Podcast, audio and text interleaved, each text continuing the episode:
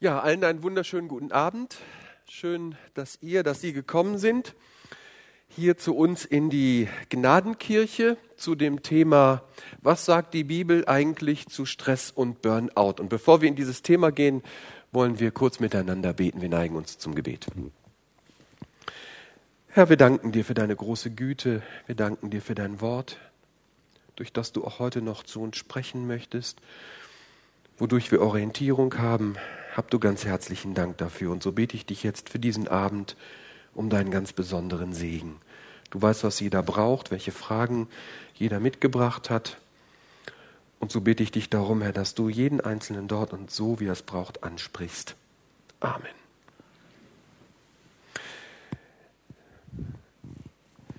Ja, nun will ich auch keine langen Vorreden halten. Vielleicht mal zunächst noch kurz zur Übersicht. Hier haben wir nochmal alle Termine auf einen Blick. Wir sind jetzt hier angekommen. Stress und Burnout. Beim letzten Mal war Musik und Anbetung. Nächste Mal wird Internet und soziale Medien dran sein. Und entsprechend die anderen Themen, die werde ich jetzt nicht im Einzelnen vorlesen. Aber wir sehen, wir haben noch bis zum Sommer einiges vor uns. Ja, heute geht's um Stress und Burnout.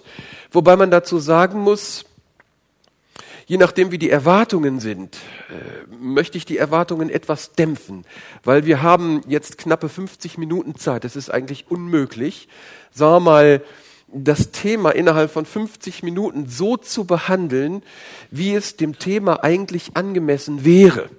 Man könnte im Grunde genommen auch zwei oder drei Stunden machen, was ich bei anderer Gelegenheit auch schon gemacht habe oder vielleicht sich sogar einen ganzen Tag damit beschäftigen. Das heißt, wir werden uns heute auf wesentliche Dinge konzentrieren.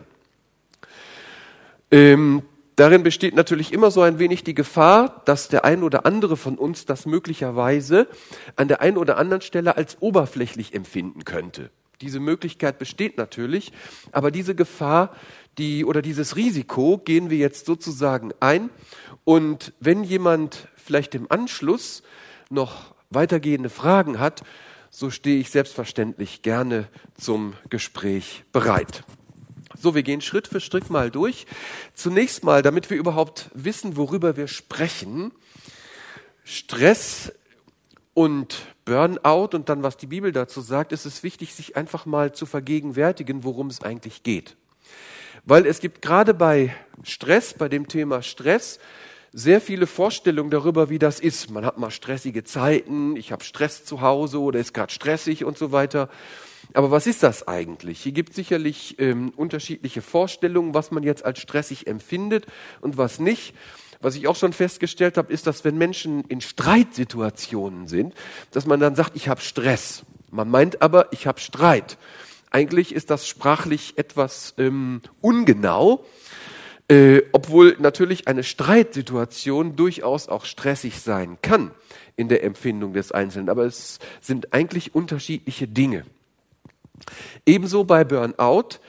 Ähm, der Begriff Burnout wird ja eigentlich etwas inflationär benutzt in den letzten Jahren. Nicht, also wenn man mal erschöpft ist oder vielleicht auch mal sehr erschöpft oder so, vielleicht auch mal über eine gewisse Phase, nicht, äh, dann ist sehr schnell der Begriff Burnout da. Ähm, aber auch hier muss man etwas genauer hinschauen. Ähm, selbst eine längere Zeit von Erschöpfung oder Stress hat unmittelbar noch nichts zu tun mit Burnout, obgleich natürlich dort eine Burnout-Gefährdung bestehen kann.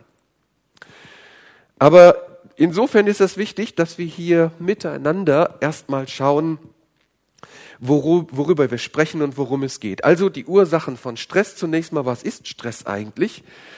Insgesamt kann man sagen, dass Stressreaktionen, also es ist jetzt nicht nur eine Reaktion, sondern sind viele Reaktionen, die auch von Mensch zu Mensch hier unterschiedlich sein können.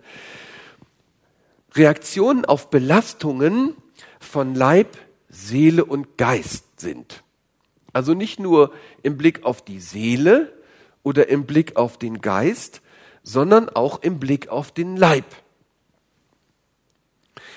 Im Grunde genommen handelt es sich um Reaktionen auch des Körpers zunächst mal, um die Situation bewältigen zu können. Das ist eigentlich ähm, eine Art Angstfluchtmechanismus, der hier rein biologisch einsetzt. Das hat auch mit Hormonen zu tun und so weiter. Ich will hier nicht auf die Details zu sprechen kommen.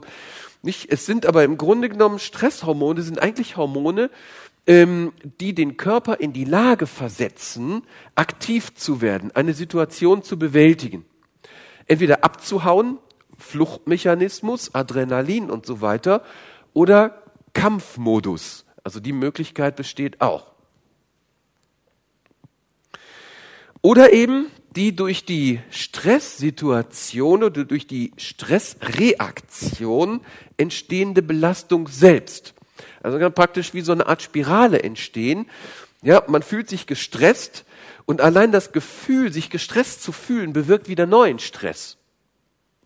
Man spricht hier auch von einem Hamsterrad. Irgendwann ist man in einer Hamsterrad-Situation und äh, dann kann das natürlich, wenn man das nicht rechtzeitig erkennt und entsprechend Maßnahmen ergreift, kann das problematisch werden. Dann gibt es einen weiteren Begriff, den nennt man Stressoren oder Stressor. Das ist ein Fachbegriff in diesem Zusammenhang. Gemeint sind Faktoren, die Stress auslösen können. Die können, wie gesagt, sehr unterschiedlich sein. Der Begriff selber, wir werden da noch gleich im Einzelnen drauf eingehen. Der Begriff selber ähm, im Blick auf das, was wir Stress nennen oder was im allgemeinen Verständnis und Sprachgebrauch unter Stress verstanden wird, den gibt's noch gar nicht so lang. Den gibt's eigentlich erst seit 1914. Gut, man kann sagen, es sind jetzt immerhin schon über 100 Jahre, aber gut, ich meine, davor haben ja auch schon Menschen gelebt, sicherlich in mehr oder weniger stressigen Situationen. Aber der Begriff Stress den gibt's eigentlich erst seit 1914 mit Blick eben auf derartige Belastungssituationen oder man nennt das auch Alarmsituationen. Alarm. Der Körper ist auf Alarm gepolt. Und dieser Begriff wurde eben von einem Menschen namens Walter Kennen eingeführt und zum ersten Mal eben in diesem Zusammenhang verwendet. Stress hat sehr viel zu tun auch mit Ängsten. Es ist im Prinzip eine Art Angstmechanismus, ein biologischer Angstmechanismus, der reagiert auf Ängsten, die bewusst, aber auch unbewusst sein können. Und das ist halt eben das. Also nicht alle Ängsten, Ängste sind bewusst, sondern wir kennen das auch aus der Psychologie, dass es sozusagen auch unterschwellige, unbewusste Ängste gibt, die aber trotzdem wirken.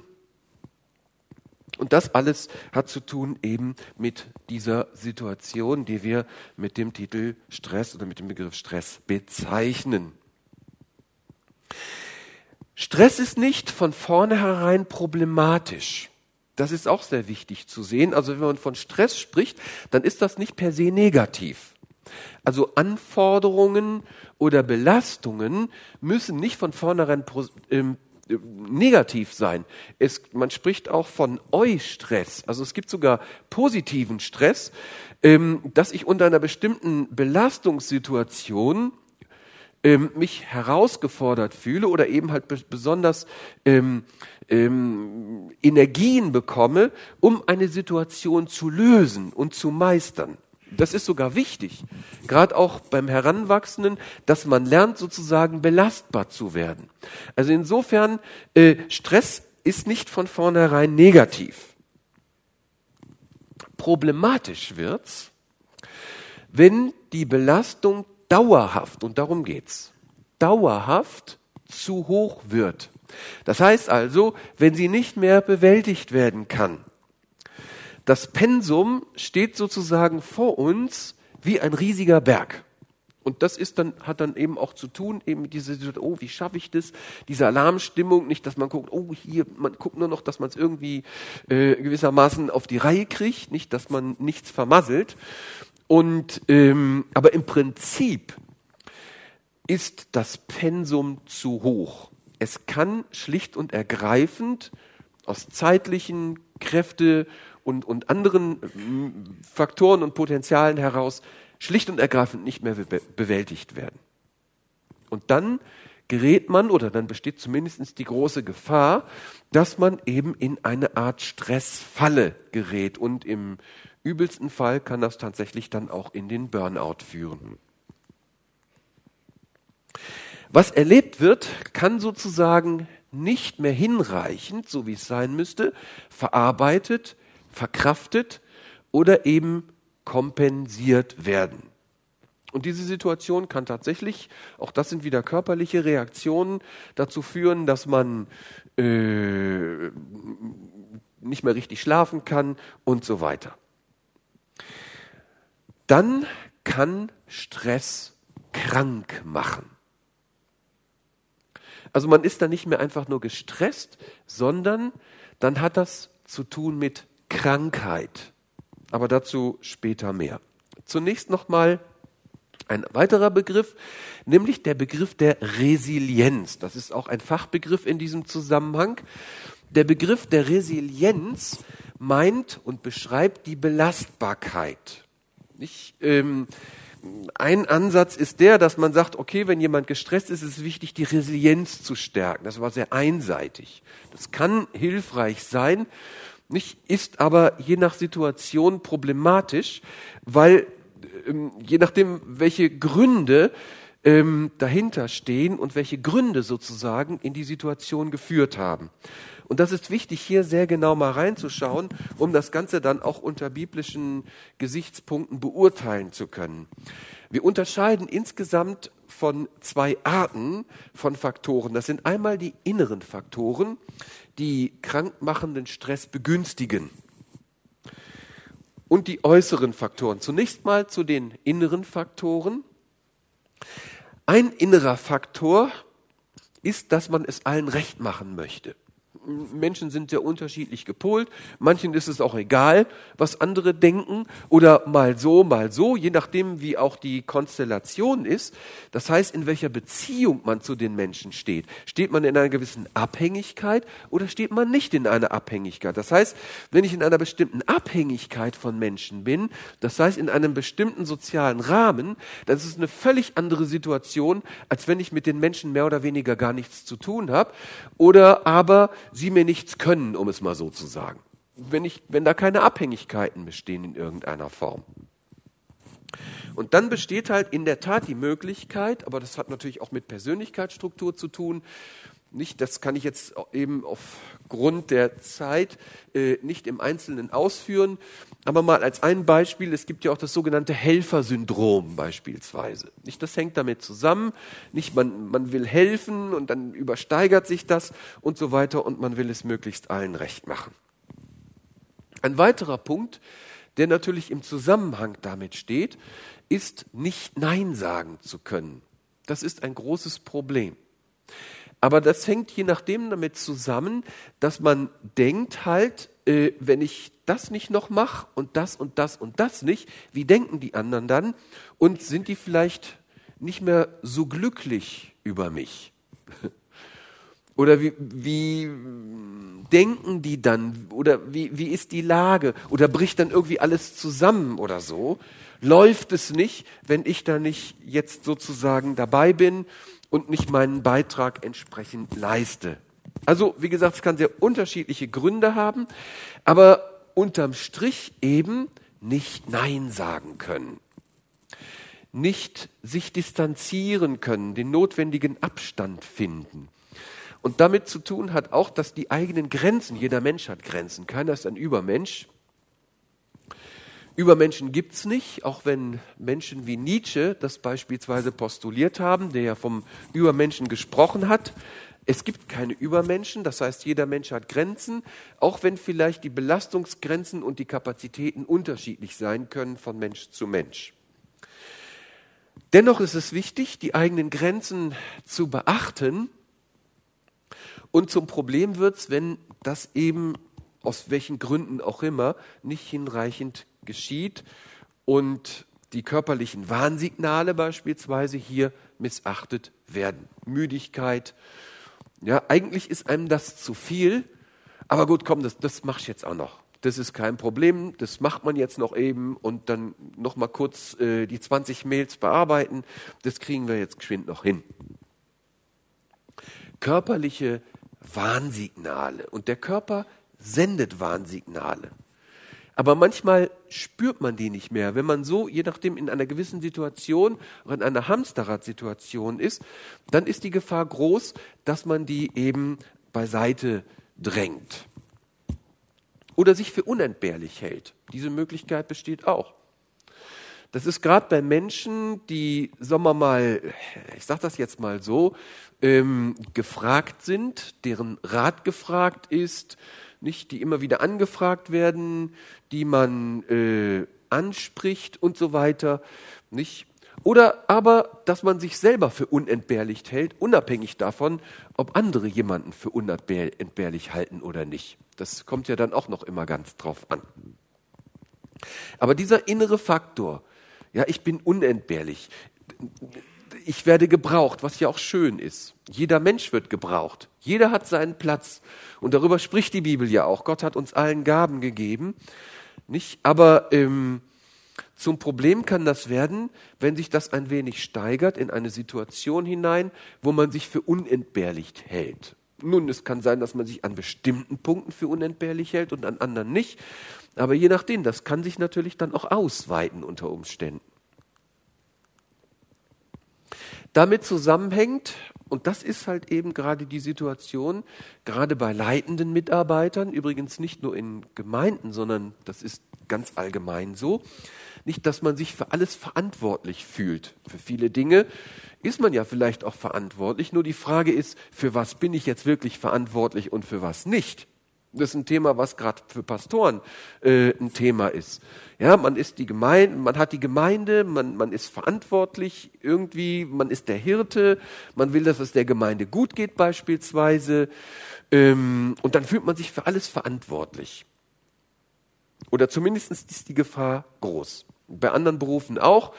Gerade in äh, Menschen zugewandten Berufen ist diese Situation sehr leicht da. In pflegerischen Berufen beispielsweise, übrigens auch bei Lehrern ist das Thema da. Und ähm, wo diese Faktoren eben eine Rolle spielen können. Ein weiterer Aspekt ist Perfektionismus. Also es muss nicht alles bei jedem Menschen komplett sein, aber es sind halt eben unterschiedliche Dinge. Es gibt Menschen, die sind sehr perfektionistisch veranlagt. Das muss alles hundertprozentig sein. 90 Prozent reichen nicht. Also wenn es nicht 100 Prozent ist, dann passt das nicht. Dann ist das nicht genug. Was ja gar nicht stimmt. Es gibt Studien, die sagen, dass die letzten 10 Prozent einen derartigen Aufwand erfordern, der in keinem Verhältnis mehr steht in dem Zugewinn der letzten 10 Prozent. Das heißt, man kann es locker mal bei 90 lassen. Mut zur Lücke sozusagen, würde man sagen. Lass einfach mal gut sein. Irgendwann muss mal gut sein.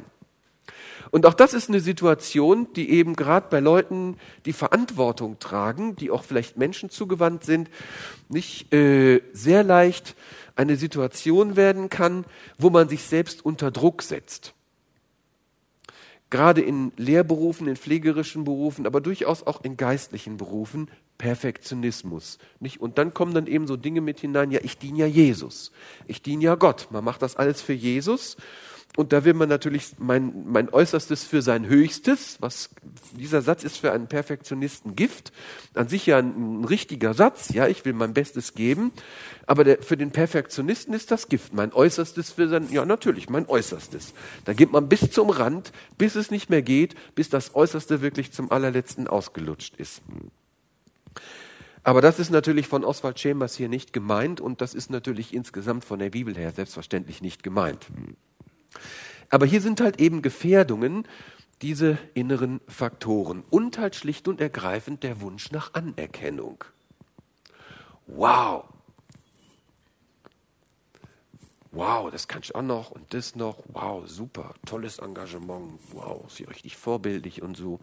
Super. Hans Dampf in allen Gassen, nicht? Und im Grunde genommen ist es so, der Applaus, je nachdem ist sicher, nur zum Problem wird es in dem Moment, wo der Applaus nicht sicher ist.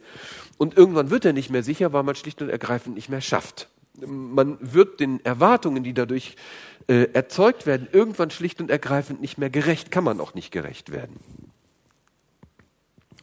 Bis hin zum Thema Selbstwertgefühl. Auch Menschen, die ein geringes Selbstwertgefühl haben, stehen hier in dieser Gefahr, eben durch Aktivität, durch Leistung, sich die Anerkennung anderer ähm, im Grunde genommen mehr oder weniger zu sichern. Soweit mal die inneren Faktoren. Man könnte jetzt vielleicht noch mehr nennen, aber das sind mal ganz wesentliche. Daneben gibt es äußerliche Faktoren. Oftmals werden nur die inneren Faktoren gesehen, aber ganz wesentlich bei diesem Thema sind auch äußere Faktoren, die uns in die Stressfalle sozusagen treiben können. Ein ganz wesentlicher Faktor ist beispielsweise die permanente Erreichbarkeit. Mittlerweile ist es so, dass manche Firmen sogar ihren Mitarbeitern verbieten, regelrecht verbieten, äh, ihr Handy mit in den Urlaub zu nehmen. Lange Zeit war es so, dass man das geradezu gefordert hat, die technischen Möglichkeiten, nicht, dass man sozusagen immer mehr oder weniger online ist. Aber mittlerweile findet eben, weil das zu problematischen Situationen geführt hat, jedoch ein deutliches Umdenken statt oder dass der E-Mail-Account für die Urlaubszeit komplett gelöscht wird und man sozusagen nicht aus dem Urlaub kommt. Also diese Situation kenne ich sehr gut. Ja, dann kommt man aus dem Urlaub und 355 Mails haben sich angestaut, wovon die Hälfte, mindestens die Hälfte, wenn nicht vielleicht sogar 80 Prozent erstmal Schrott sind. Ähm, aber der Account ist erstmal voll, alles ist seitenweise schwarz. So, und da muss man erstmal weiter und vieles ist ja vielleicht auch wichtig und sollte bearbeitet werden und das und das und das auch noch und so weiter und so fort. Und da gibt es halt eben Firmen, die sagen, nein, das wollen wir nicht. Wenn unser Mitarbeiter aus dem Urlaub kommt dann muss sozusagen der Computer clean sein.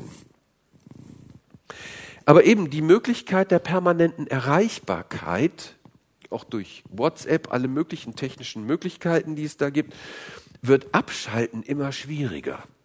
Das ist klar. Man kann gar nicht mehr richtig abschalten. Man ist im, immer un, auf Empfangsmodus, äh, was ist jetzt die nächste Mail? Wer will jetzt wieder irgendwie was von mir? Und das beschäftigt uns natürlich, vor allen Dingen, wenn es dann problematische Dinge sind. Dann ist man in Urlaub und doch nicht. Ist ja eh schon schwierig genug abzuschalten, aber wenn man dann ständig in diesem Modus ist, dann wird es umso schwieriger.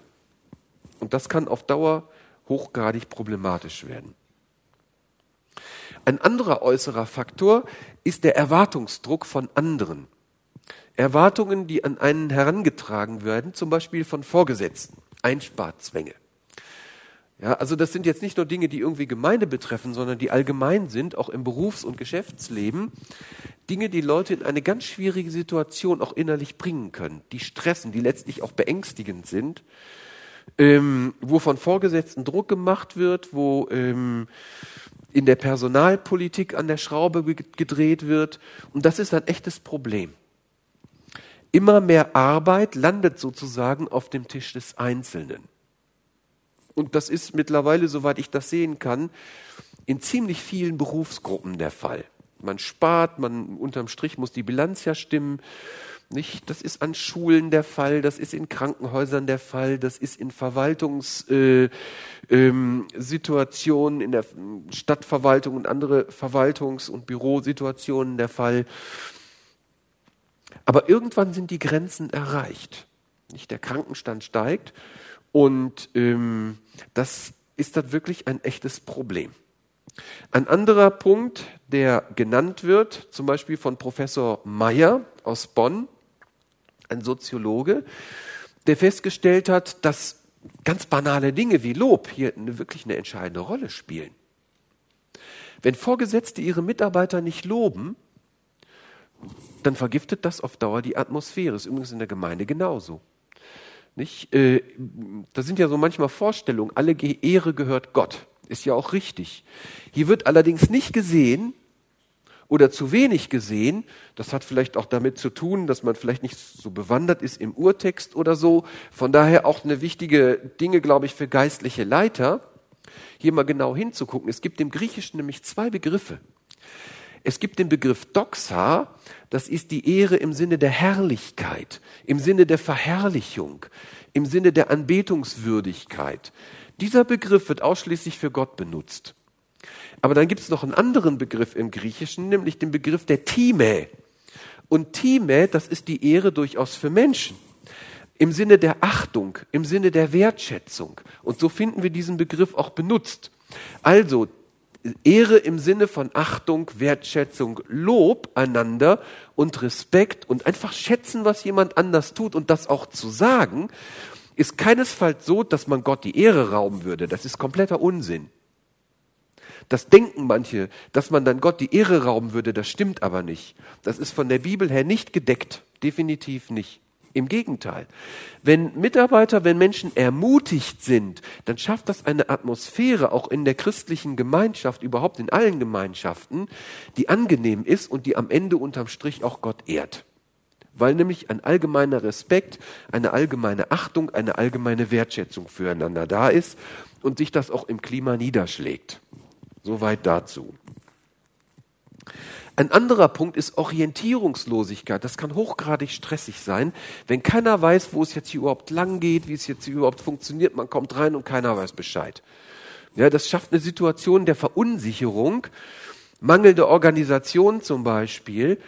Wenn irgendwie gar nicht klar ist, wer ist jetzt hier eigentlich zuständig und dann fühlt sich irgendwie jeder zuständig und wie das so ist, wenn jeder zuständig ist, unterm Strich niemand zuständig. Nicht, das sind Dinge, die echt ein Problem sein können und äh, sich sehr stressig auswirken können. Auch das kann Mitarbeiter in eine Situation, wenn das dauerhaft ist, in Situationen führen, die krankmachend sind. Ein anderer Punkt ist dauerhaft schlechte Stimmung. Wenn die Stimmung dauernd angespannt ist, ja, man kommt zur Arbeit und schon du, du, du merkst schon, wie dick die Luft ist, und wenn diese Situation dauerhaft ist, dann ist das ein Faktor, der auf Dauer krank machen kann. Und das gilt übrigens nicht nur für die allgemeine Berufswelt, sondern das gilt übrigens auch für Gemeinden. Wenn in einer Gemeinde eine dauerhaft schlechte Stimmung ist, da geht man doch nicht gerne hin. Dann ist das komisch. Oh, und da und da ziehen die schon wieder irgendwie eine Mine oder so.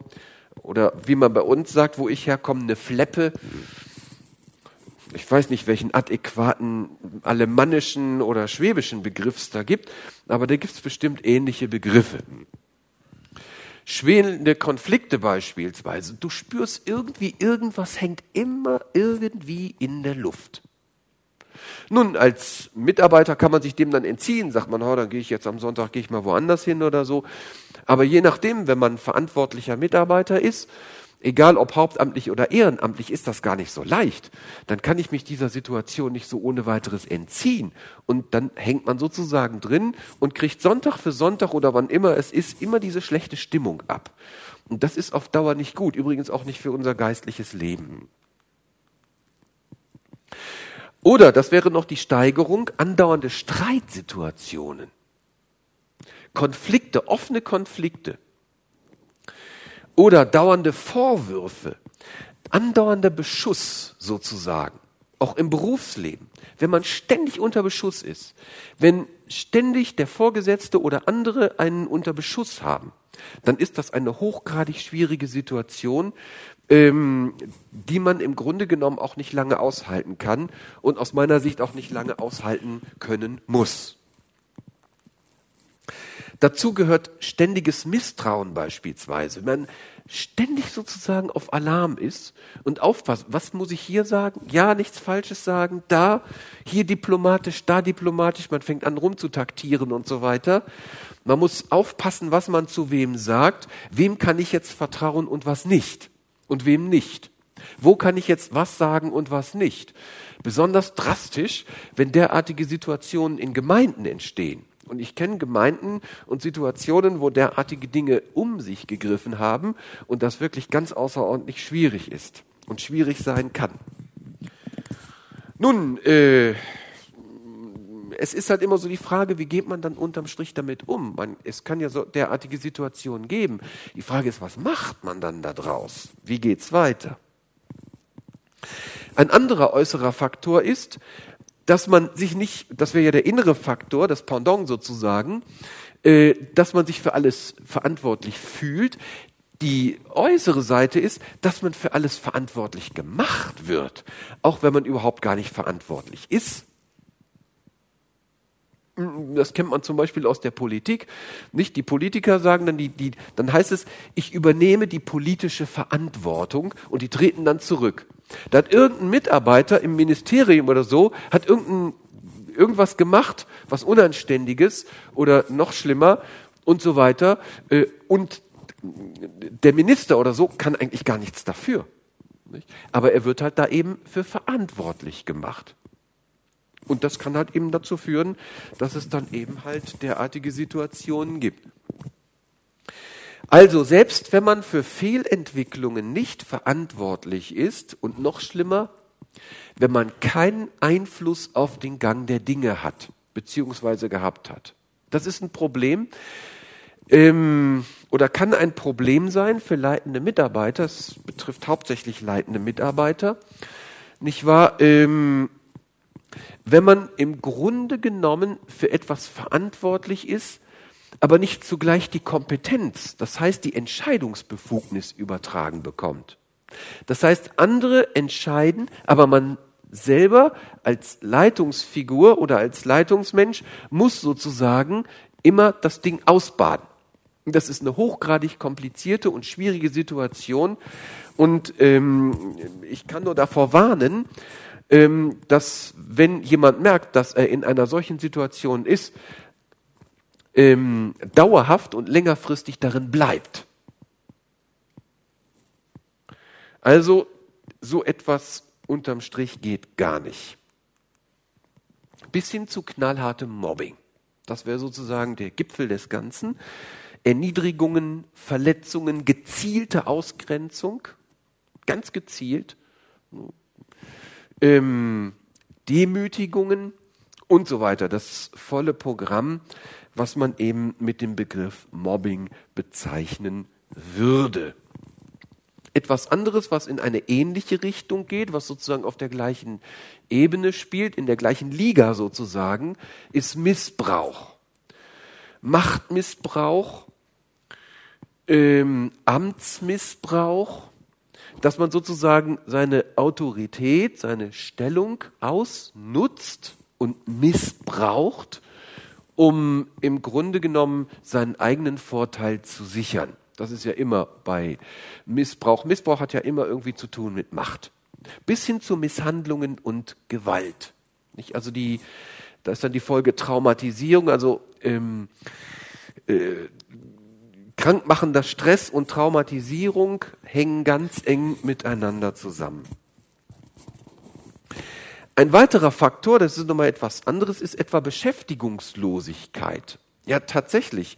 Eine längere Arbeitslosigkeit kann als äußerst stressig empfunden sein. Hier spricht man übrigens im Extremfall nicht von Burnout, sondern von Boreout.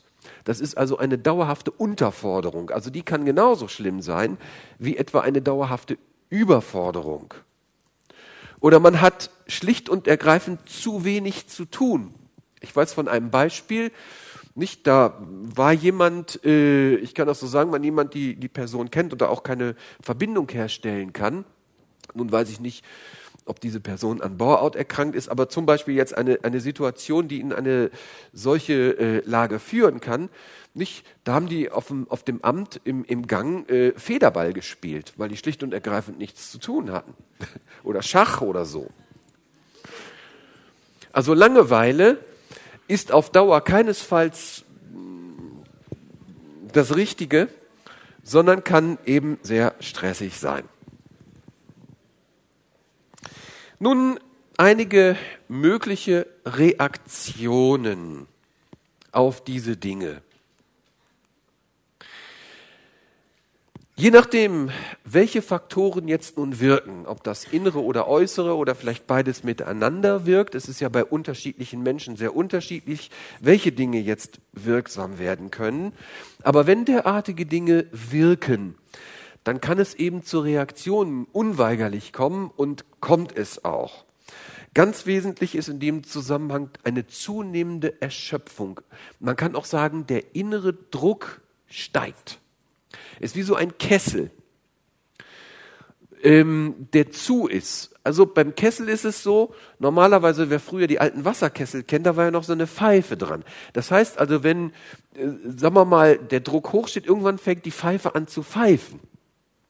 Wenn ich jetzt sage, aber das ist die, die Pfeife stört mich und macht sozusagen die, die Pfeifenlöcher zu, dann hat man zwar den Pfeifton nicht mehr, aber mit dem Effekt, der Druck steigt weiter. Der kann nicht entweichen. Und das ist schon sehr problematisch.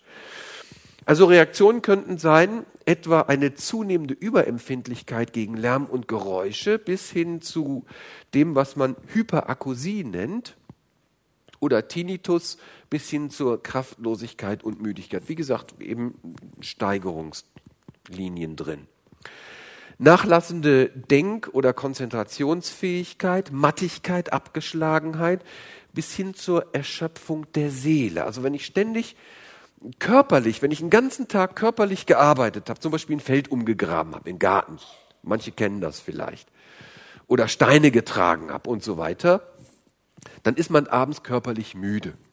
Genau dasselbe gibt es auch bei der Seele, dass die Seele irgendwann müde wird oder auch beim Geist. Also wenn ich den ganzen Tag etwa unterrichtet habe oder Vorlesung gehalten habe oder so, dann kann ich einfach irgendwann nicht mehr denken. Das ist ganz komisch.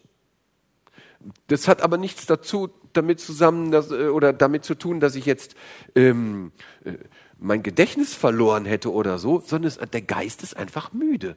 Das heißt, er braucht Erholung. Er muss sich erholen. Das ist gut, einfach mal nichts zu denken, falls es überhaupt geht, oder was anderes zu denken oder so. Jedenfalls nicht mehr sich so zu konzentrieren. Wir kennen das Gefühl des Ausgepowertseins. In der Bibel kennt, von der Bibel her kennen wir das auch, wie ein Hirsch lechzt nach frischem Wasser.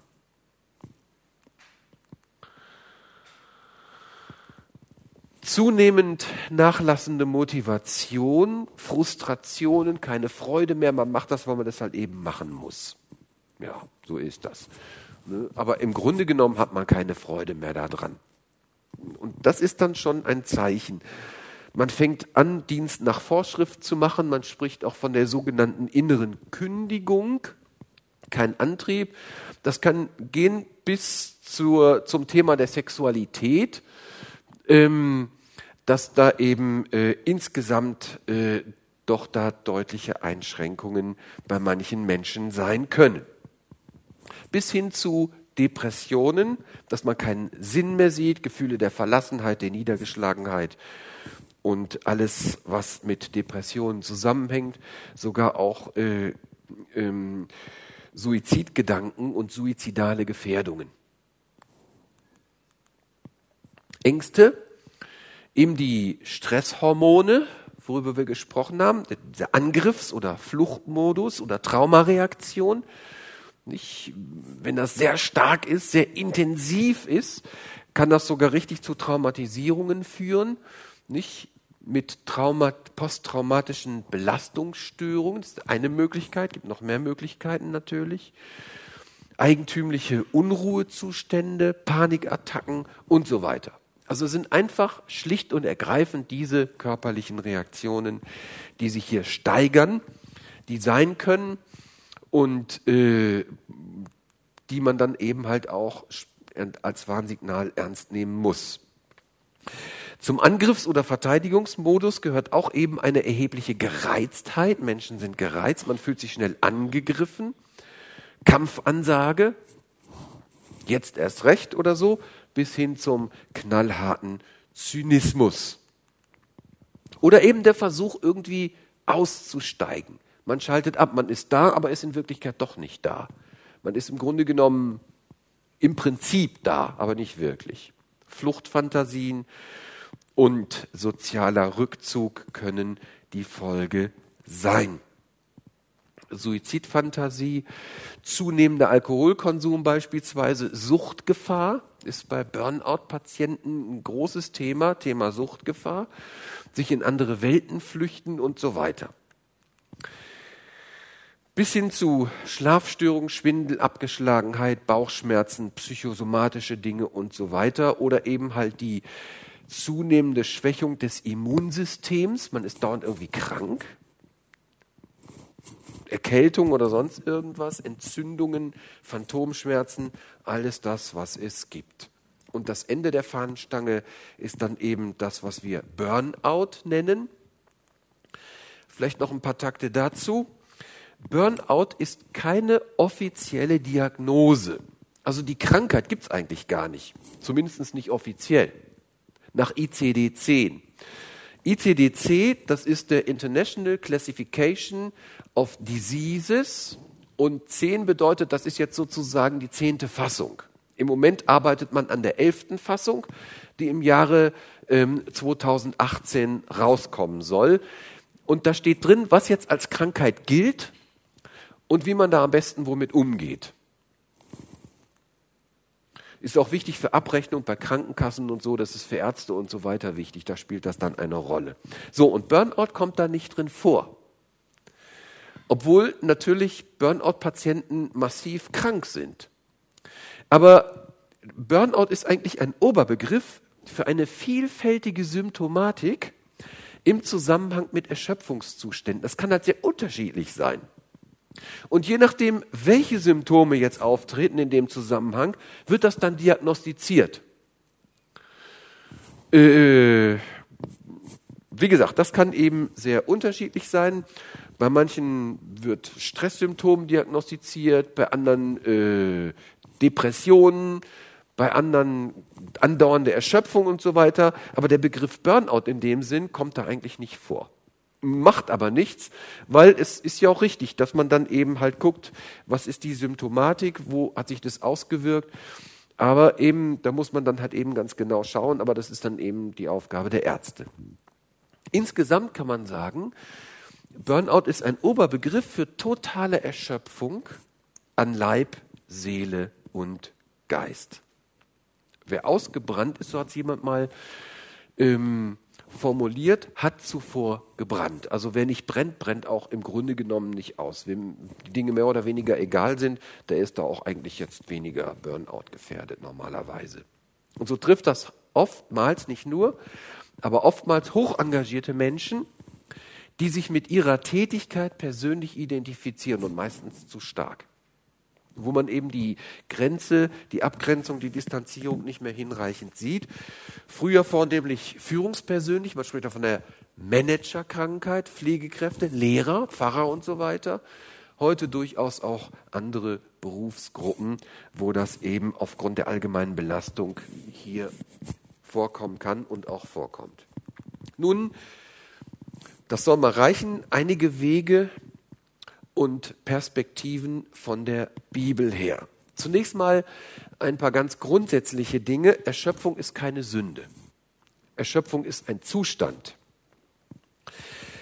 Erschöpfung ist sozusagen ein normaler Effekt nach Anstrengung und Arbeit. Und das ist eine Reaktion, schlicht und ergreifend. Aber krankmachender Stress beispielsweise bis hin zum Burnout kann die Folge etwa von gnadenlosen Umständen oder einem kräftezehrenden Lebensstil sein. Und da kann natürlich das Thema Sünde durchaus eine Rolle spielen. Aber die Situation als solche ist keine Sünde, das ist Unsinn. Deswegen ist es wichtig, das Ganze nicht nur unter dem Begriff von äh, Schuld, Sünde und Sühne und so weiter zu betrachten, also mit, mit dem Thema Vergebung und so weiter ist natürlich auch ein, ein Thema, aber zunächst erstmal schöpfungstheologisch das Ganze anzugehen. Das halte ich für ganz wesentlich. Ein ganz wichtiger Punkt von der Schrift hier ist das Thema Regeneration. Das ist klar. Wenn eine Belastung ist, dann brauche ich Regeneration. Das muss sich erholen. Zum Problem wird wenn er sich nicht mehr erholen kann. Und da wird es dann schwierig. Ganz wichtig hier in dem Zusammenhang die Bedeutung des Sabbats. Ähm, muss sagen, es gibt so eine Diskussion, und ich reibe mir gelegentlich immer mal wieder die Augen, nicht wahr? Dass man eben ableitet aus dem, was Jesus sagt, ha, äh, der Sabbat ist um des Menschen willen gemacht, nicht der Mensch um des Sabbats willen, dass manche Christen denken, der Sabbat spielt heute keine Rolle mehr. Jesus hätte den Sabbat abgeschafft. Das ist kompletter Unsinn. Was mit dem Sabbat zu tun hat, eben, das ist diese, die Erfüllung des Sabbats, um sozusagen bei Gott gerecht zu werden. Um sozusagen gut vor Gott dazustehen. Das ist überhaupt das Thema der Gebote. Aber der Sabbat ist eine Schöpfungsordnung. Der Sabbat ist keine Heilsordnung. Er ist, was die Heilsordnung betrifft, in Christus erfüllt, aber als Schöpfungsordnung keinesfalls aufgehoben. Und bei der Schöpfung wurde der Sabbat eingesetzt. Das ist sehr wichtig zu sehen. Natürlich hier nicht eine neue Gesetzlichkeit draus machen, aber ich will es mal so sagen, das Sabbatprinzip ist ein ganz wesentliches schöpfungstheologisches Prinzip in der Schrift. Und es gibt überhaupt keinen Grund zu sagen, auch von der Bibel her, dass der Sabbat heute nicht mehr gelten würde. Das ist kompletter Unsinn. Gewiss ist es so, dass der Sabbat nicht oder der Mensch nicht für den Sabbat gemacht ist. Das ist völlig klar. Das Gebot, wir hatten es bei einem anderen Bibelpunktabend auch schon mal davon, das Gebot soll immer schützen. Das Gebot, und zwar jedes Gebot hat eine Schutzfunktion. Und so hat auch der Sabbat eine Schutzfunktion, nämlich mit dem Thema Regeneration. Und deswegen sagt Jesus, es ist auch völlig absurd, nicht wenn du am Sabbat helfen kannst. Selbstverständlich, logisch, warum denn nicht? Also das Sabbat ist jetzt nicht ein, sagen wir mal, ein Nichtstu-Prinzip, ein verabsolutiertes Nichtstu-Prinzip. Das ist Unsinn sondern es geht eigentlich darum, Regeneration zu ermöglichen, dass Gott einen Tag setzt, ähm, eine Struktur regelrecht setzt, weil er weiß, wie wir ticken, hat uns ja geschaffen, ähm, um Regeneration zu ermöglichen. Und hier natürlich das Thema Freizeitstress. Man kann jetzt natürlich die freie Zeit, die man hat, ähm, ich würde es mal so sagen, missbrauchen, um sich in eine neue Stresssituation hineinzubegeben. So ist es natürlich nicht gedacht. Deswegen ist es wichtig und von Bedeutung, Freizeitstress möglichst zu vermeiden. Also nicht in der Freizeit auch schon wieder zu stressen, sich alles voll zu knallen mit Terminen und da wieder hinterher zu hecheln. Man kommt im Beruf schon kaum hinterher und in der Freizeit ist man ja auch unentbehrlich, also auch noch den Terminkalender voll machen. Ein weiteres in dem Zusammenhang ist die Balance von Aktivität und Ruhe. Also die Antwort ist ja nicht das Nichtstun, die Inaktivität, sondern die Balance. Jesus beispielsweise ging auf einen Berg, um dort zu beten. Da waren viele Leute Dienst gemacht, aber Jesus eben ganz Mensch, wahrer Gott und wahrer Mensch, wichtig, aber eben ganz Mensch, brauchte auch Regeneration, in seiner irdischen menschlichen Existenz, zieht sich zurück, geht auf einen Berg. So ist die Frage, wo sind unsere Berge?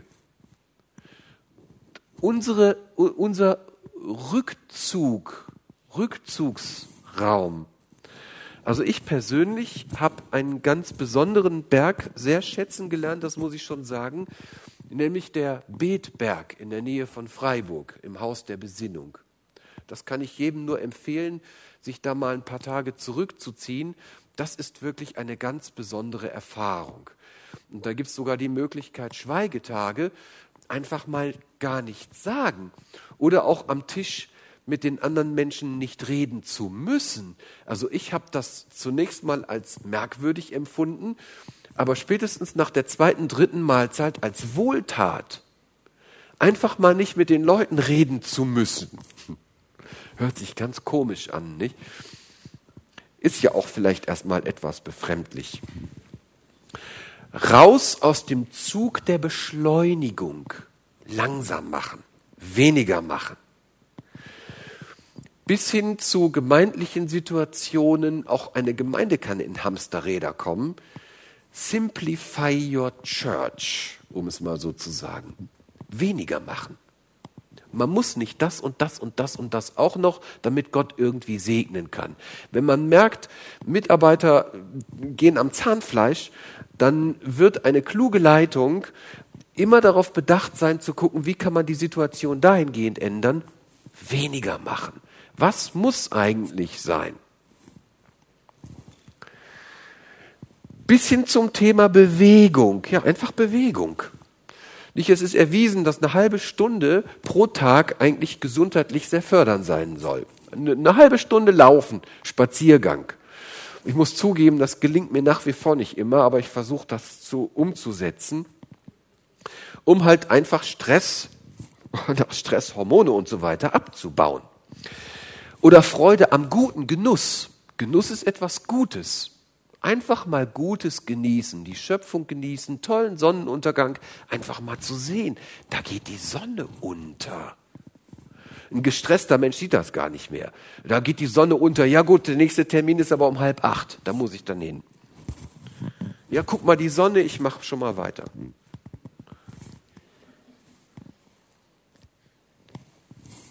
Innehalten. Die Sonne geht unter. Das ist einfach jetzt mal schön. Und ich habe jetzt mal keinen Termin, sondern jetzt geht die Sonne einfach mal unter. Und es ist rot. Tausende von wunderbaren Rotfarben. Oder Genuss. Ein, ein herrliches, wunderbares Glas Apfelschorle.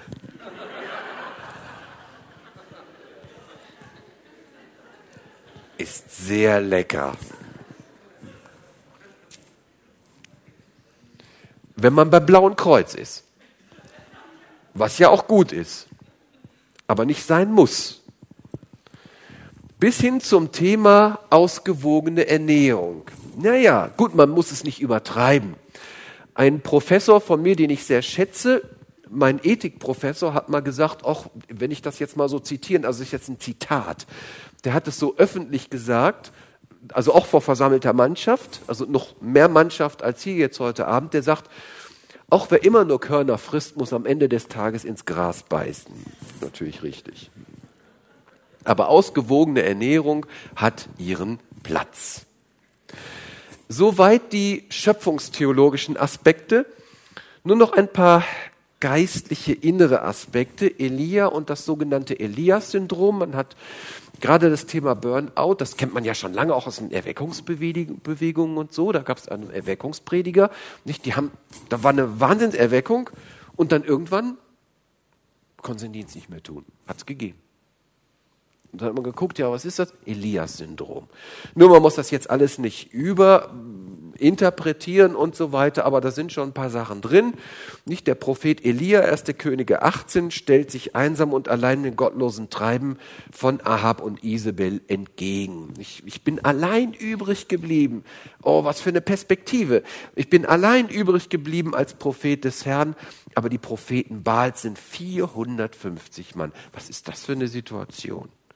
Ja, und vielleicht kennen wir die Geschichte. Wenn wir sie nicht kennen, empfehle ich die Lektüre mal aus dem Alten Testament, erste Königebuch, Kapitel 18, da wird das beschrieben. Nicht die Dramatik, diese ganze Geschichte, die Todesandrohung und dann die am Ende die völlige Erschöpfung. Elia war völlig erschöpft, war sozusagen total am Ende, kann man sagen. Das ist der Grund, warum manche das äh, Burnout-Syndrom mit Elias-Syndrom bezeichnen. Ähm, was man vielleicht machen kann, vielleicht ein paar Anknüpfungspunkte sind, aber wie gesagt, ich würde das nicht überbewerten bis hin zum Es ist genug. So nimm nun Herr mein Leben. Das würde jemand sagen, der eine Depression hat. Das kann man schon sagen. Es ist genug. Ich will nicht mehr, ich kann nicht mehr. Fertig. Und dann eben der tiefe Schlaf, Regeneration und so weiter. Gott steht ihm bei, schickt einen Engel und stärkt ihn. Also die Botschaft, Gott versorgt dich. Gott ist nicht weg, auch in der Situation nicht. Gott ist da. Gott ist da.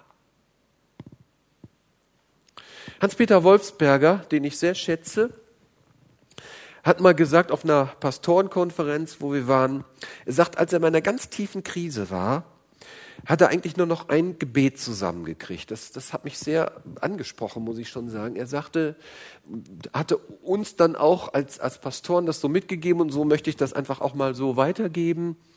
Wenn du nicht mehr beten kannst, ein Gebet geht immer.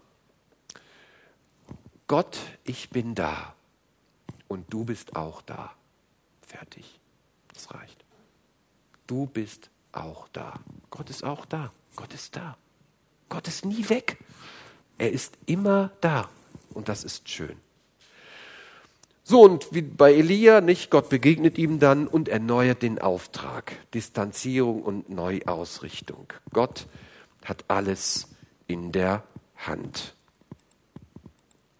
1. Petrus 5, Vers 7. Alle eure Sorge werft auf ihn, denn er sorgt für euch. Gott selbst ist unser Zufluchtsort. Jeremia 16, Vers 19. Herr, du bist meine Stärke und Kraft und meine Zuflucht in der Not. Also, wenn die Situation, wenn die Bedrängnis da ist, diesen Halt zu finden, der nicht, wie gesagt, verwechselt werden darf mit diesen schöpfungstheologischen Dingen. Ja, wenn ich zu viel mache, dann, nützt, dann nützen noch 100 Gebete nichts. Da muss ich einfach mal Pause machen. Da kann ich sagen, ha, jetzt bin ich hier und jetzt bete ich und mache nochmal drei Stunden Gebetsleistung. Äh, das funktioniert nicht jedes, jeder Aspekt, so die, die, der schöpfungstheologische und natürlich auch der beziehungstheologische, ich nenne das mal so, theologische Aspekt, hat seinen eigenen Wert und seinen eigenen Raum und darf das auch haben. Ein weiterer Punkt.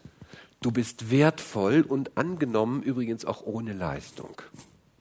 Egal wie die anderen denken. Du bist wertvoll. Und deswegen musste die die Anerkennung nicht verdienen, jedenfalls bei Gott nicht. Dass wir natürlich bestimmte Leistungsziele in unserem Beruf haben, das ist ja auch nicht schlecht. Aber ich muss mir bei Gott die Anerkennung nicht verdienen. Du bist angenommen so, wie du bist das steht einfach mal. Das ist nicht nur eine Phrase, sondern das ist die biblische Wahrheit. Das ist die biblische Wirklichkeit. Das ist das Absolute sozusagen. Man könnte auch sagen, ein biblisches Axiom. Also etwas, was einfach steht und gilt. Punkt. Ein weiteres ist das Konzept der Gnade. Gerade in gnadenloser Zeit sollte aus meiner Sicht Gemeinde ein Ort sein der Gnade. Du hattest es immer gesagt, Gnadenkirche. Ja, wir wollen ein Ort sein, wo die Gnade ist, wo, wo Gnade Gottes erfahrbar wird. Nehmt einander an, wie Christus euch angenommen hat. Das heißt nicht, dass man auch mal unterschiedlicher Meinung sein kann, dass man vielleicht auch mal ringt um Wege miteinander, aber alles in der Gnade. Die Gnade muss Platz haben. Ein Ort der Gnade, ein Ort des Auftankens. Warum? Weil Gott ein Gott der Gnade ist. Er aber unser Herr Jesus Christus und Gott unser Vater, der uns geliebt und uns einen ewigen Trost gegeben hat und eine gute Hoffnung durch die Gnade. Der tröste eure Herzen und stärke euch in allem guten Werk und Wort. 2. Thessalonicher 2,16 folgende. Konzept der Gnade. Interessant ist, was in Prediger 7, Vers 16 steht. Da heißt es nämlich, lesen wir das mal vor dem Hintergrund des Konzeptes der Gnade. Sei nicht allzu gerecht und allzu weise, damit du dich nicht zugrunde richtest. Das ist klar. Derjenige, der immer so die Fehler sieht, der ist gestresst, das ist ja völlig klar. Und hier das nicht gut und da. Wer immer das Haar in der Suppe sieht, bei allem, ist kein glücklicher Mensch. Weil es wird immer das Haar in der Suppe geben. Es gibt doch nicht die perfekte Gemeinde. Also in, in jeder menschlichen Gemeinschaft, und die christliche Gemeinschaft ist unterm Strich ja auch eine menschliche Gemeinschaft, natürlich unter gewissen anderen Vorzeichen noch, wird es nicht nur ein Haar in der Suppe geben, sondern ein ganzes Büschel. Und damit muss man einfach leben. So ist das nun mal. Und daran wird sich übrigens auch nichts ändern. Auch nicht, wenn ich dann in eine andere Gemeinde gehe. Stefan Groß hat es einmal so formuliert, Perfektionismus ist keine Tugend, sondern eine der wirkungsvollsten Methoden, sich das Leben unnötig schwer zu machen. Den Satz fand ich eigentlich ganz gut, muss ich sagen.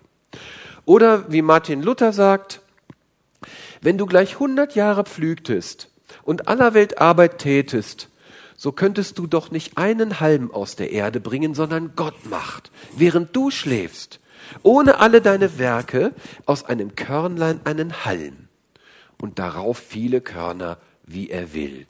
Das ist schön. Gerade für Menschen, die Verantwortung tragen und empfinden, glaube ich, kann das sehr hilfreich sein, das zu wissen. Letztlich liegt es an Gott, nicht an uns. Ein weiterer Punkt, und jetzt kommen wir so langsam zur Zielgeraden, ist die Vergebung. Das spielt schon eine Rolle. Vergebung. Wo Sünde ist und wo Sünde wirkt, wo Ungnade wirkt, wirken auch Stressoren. Unweigerlich. Insofern ist das Thema Vergebung hier wichtig. Wenn wir unsere Sünden bekennen, so ist er treu und gerecht, dass er uns die Sünden vergibt und reinigt uns von aller Ungerechtigkeit. Wenn wir aber sagen, wir haben nicht gesündigt, so machen wir ihn zum Lügner und sein Wort ist nicht in uns. Manchmal ist es ein Weg dahin. Aber diese Dinge, sagen wir mal, wenn die in uns arbeiten, ja, immer so dieses schlechte Gefühl, ich kann nicht genügen, empfange Vergebung. Gott gibt sie dir. Geh zu Gott, empfange Vergebung. Lass dir vergeben. Und das ist das andere. Also Vergebung empfangen, das heißt, dass ich sie auch empfangen will. Das ist ja ein Punkt, man muss es ja auch wollen. Die Heilung wollen. Und der andere Punkt ist eben Vergebung gewähren. Wie auch wir vergeben unseren Schuldigern. Auch das ist ein Anmarschweg je nachdem, welche Dinge im Raum stehen, geht das nicht von heute auf morgen manchmal. Die Vergebung vielleicht schon, ist ja auch eine Kopfsache. Nicht, dass ich einfach mich entscheide, vergeben zu wollen, dass ich mich für die Vergebung entscheide, was aber nicht heißt, dass die Wunden, die sozusagen durch Schuld entstanden sind, sofort heilen. Manchmal bleiben auch Narben und Empfindlichkeiten das ganze Leben. Und trotzdem ist Vergebung wichtig ist Vergebung äh, ein wichtiger Schritt im Blick auf Heilung und damit auch in gewisser Weise äh, im Blick auf die seelische Entstressung.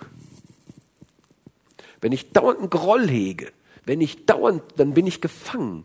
Und auch das kann wirklich äh, ein Gefängnis sein. Wertschätzung zum Ausdruck bringen, sehr wichtig. Dazu gehört aber auch, dass ich Lob annehmen kann. Oh, das hast du gut gemacht. Nee, nee, komm. Nun ist es richtig, in der Bibel steht ja auch nicht, wenn Jesus dann sagt, dass man dann sagen soll, ah, ich bin eigentlich ein unnützer Knecht oder so. Aber auch hier muss man den Zusammenhang sehen. Das ist ja in einem völlig anderen Zusammenhang gesagt. Hier geht es ja um das Heil, um unser Seelenheil. Hier geht es ja nicht um das Thema Wertschätzung. Also durchaus auch Lob annehmen. Das kann ich dann weiter. Danke, Herr, dass du mich gebraucht hast, dass die Menschen dankbar sind. Nicht, das kann ich ja dann entsprechend so weiterreichen. Aber ich kann das doch mal annehmen. Ich kann mich doch darüber freuen. Wenn Menschen ähm, dankbar sind für das, was man gemacht hat, ist doch schön. Ist doch besser, als wenn, wenn sie nicht dankbar wären. Was ja auch oft genug vielleicht vorkommt unter Umständen. Jedenfalls bei mir. Wertschätzung und Anerkennung auch zeigen. Das ist wichtig. Das schafft ein Klima. Ich habe eben schon kurz darüber gesprochen. Lob aussprechen, auch vor anderen, das tut gut, das hilft. Vielleicht auch mal kleine Geschenke machen, Verantwortung geben. Übrigens auch das Thema gute Entlohnung ist absolut biblisch. Der Arbeiter ist seines Lohnes wert. Also ich kann Wertschätzung auch durch finanzielle Zuwendung zum Ausdruck bringen. Nicht, das wird auch so empfunden. Ja, wenn man immer so klein gehalten wird, dann fühlt man sich überhaupt gar nicht richtig wertgeschätzt. Aber wenn da mal so ein schöner Bonus, also das ist ein anderes Bonus, aber wenn, sagen wir mal, eine schöne Zulage, sagen wir mal so, ja, dann freut man sich. Das ist doch auch ein Ausdruck von Wertschätzung.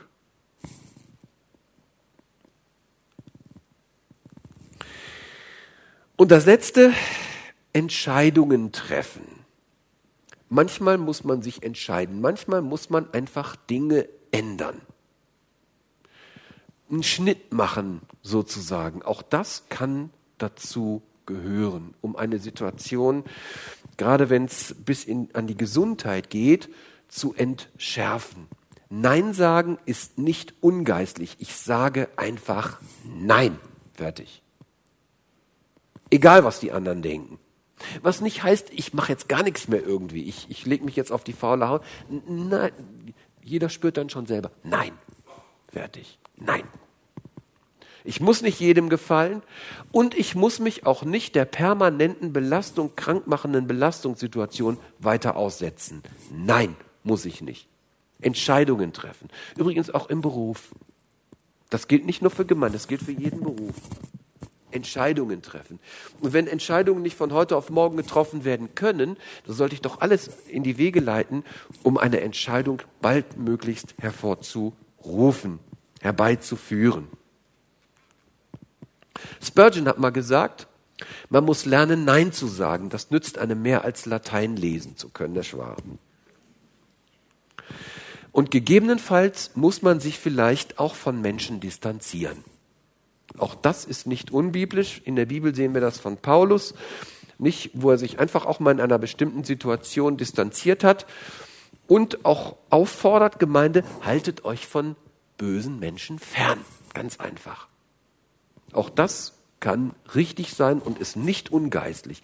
Also wir müssen nicht mit allen Menschen sozusagen auf Biegen und Brechen uns jeder Situation aussetzen. Das muss nicht sein. Was an uns liegt, in der Tat, so haltet mit allen Menschen Frieden.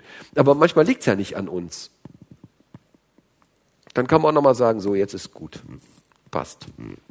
Nee, passt nicht, aber der Herr gibt dem, damit möchte ich schließen, der Herr gibt dem Müden Kraft und Stärke genug dem Unvermögen. Herrlich. Oder fürchte dich nicht. Das ist uns gesagt. Mir und ihnen und dir. Fürchte dich nicht. So spricht Gott der Herr. Und das gilt auch heute noch, auch wenn es ein alttestamentliches Prophetenwort ist. An diesem Gott und an diesen Zusagen hat sich nichts geändert. Fürchte dich nicht, denn ich bin mit dir. Weiche nicht, denn ich bin dein Gott. Ich stärke dich, ich helfe dir auch, ich halte dich durch die rechte Hand meiner Gerechtigkeit. Ganz herzlichen Dank für die Aufmerksamkeit und ja, wenn Sie mögen, in zwei Wochen, was sagt die Bibel zu Internet und sozialen Medien? So wünsche ich allen noch einen guten und gesegneten Abend und lassen Sie sich nicht zu sehr stressen.